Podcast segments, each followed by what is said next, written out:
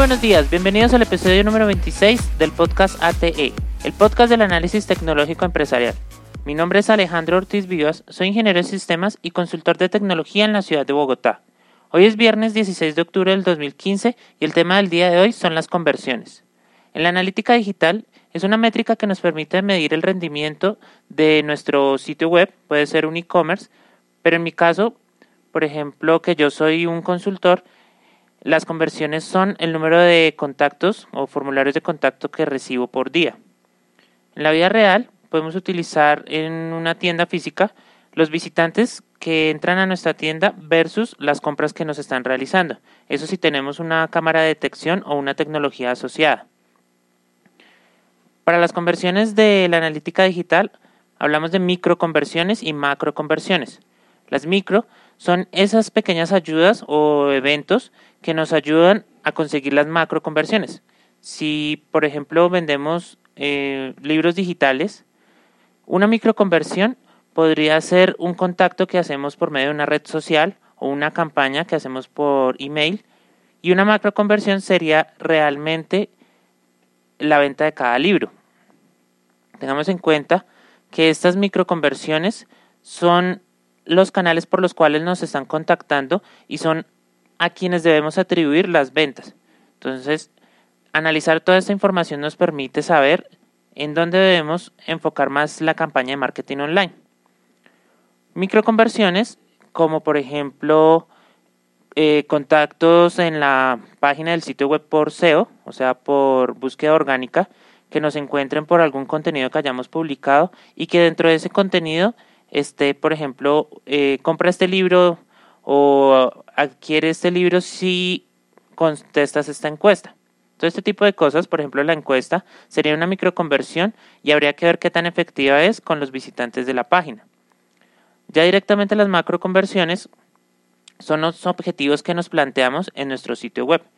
Estos objetivos varían de acuerdo al, al, tipo, al tipo perdón, de estrategia que estemos utilizando. Entonces, en este caso, eh, en ortizvivas.com eh, yo quiero que la gente me contacte. El objetivo es que llenen el formulario de contacto y que entren a la página web para ver el contenido de lo que yo estoy publicando, por ejemplo, en este podcast, y que a través de eso pueda realizar mi actividad, que es el desarrollo de páginas web y la analítica digital en, en sitios web ya construidos. En un e-commerce, una microconversión puede ser una campaña por un cupón y que en una tienda física entren y hagan válido ese cupón. Habría que ver en esa microconversión, que serían los cupones, qué tan efectivo es, eh, sobre todo en qué tiempo se está utilizando y la estimación que nosotros le hayamos dispuesto.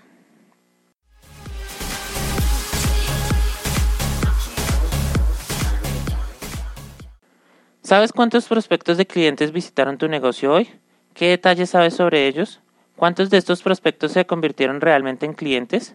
Si deseas saber estos y muchos más datos sobre tu negocio, puedes contactarme en ortizvivas.com slash contacto para obtener informes personalizados que te permitan conseguir tus objetivos empresariales y generar campañas exitosas de marketing online.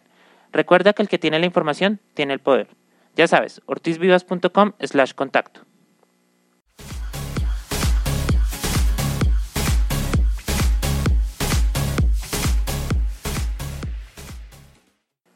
Para poder medir la efectividad de las conversiones necesitamos tener un correcto planteamiento de los objetivos para poder hacer una atribución correcta a cada uno de esos canales de las campañas que estamos realizando. Hay métodos de atribución, por ejemplo, última interacción, último clic, primera interacción. Vemos que todos estos tipos de atribuciones son una forma de calificar el camino que está cogiendo nuestro visitante para llegar a esas conversiones macro o, los objetivos que nos hayamos planteado en nuestro sitio. Si tenemos una tienda, un e-commerce, y que el, camino que haya tomado ese visitante haya sido de tres pasos. El primero, que haya ingresado por medio de una publicidad en Google, de AdWords, ingresa por esa publicidad, visita la página, eh, luego ingresa a la categoría de chaquetas, luego revisa todas las chaquetas y en eso en la primera visita no hace una compra directa, digamos que hace solamente una revisión, pero en la segunda visita entra directamente al marcador, por ejemplo, eh, tienda de cremalleras, entra directamente a ese sin pasar otra vez por el por la visita en AdWords ni por la página ni nada, sino que entra directamente a ese y luego hace la compra. Entonces, en realidad tuvo cuatro pasos. Digamos que eh, a quién deberíamos hacerle la atribución de la conversión. Si lo hacemos únicamente a la compra, estaríamos desestimando nuestro gasto en AdWords y también nuestro diseño en la página web. Podríamos hacer una atribución lineal, que es, es decir, darle un porcentaje de la conversión a cada uno de estos pasos que está cumpliendo. Pero la atribución de última interacción antes de la compra, podría decirse, sería el último clic indirecto. Es decir, cuando fue a la categoría de chaquetas, que fue el que lo dirigió a la chaqueta y que finalmente fue el que hizo la compra. También tenemos eh, un declive en el tiempo, es decir, ir eh, calificando, digamos, de manera eh, progresiva, un porcentaje más bajito a la primera interacción, un porcentaje más alto a la siguiente, un porcentaje más alto a la final. De esa manera se daría una calificación. Digamos que estos métodos de atribución luego de hacerles un estudio a cada uno, lo más importante es saber cuáles son los canales más efectivos de nuestro sitio web.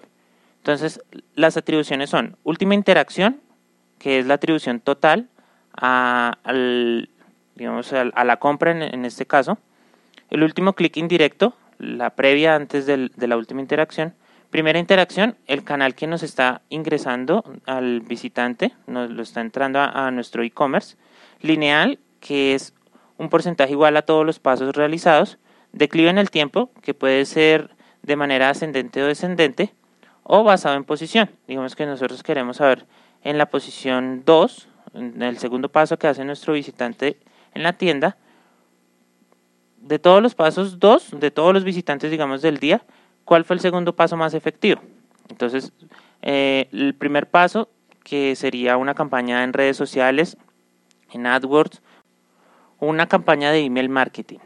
Bueno, con eso finalizamos el tema del día.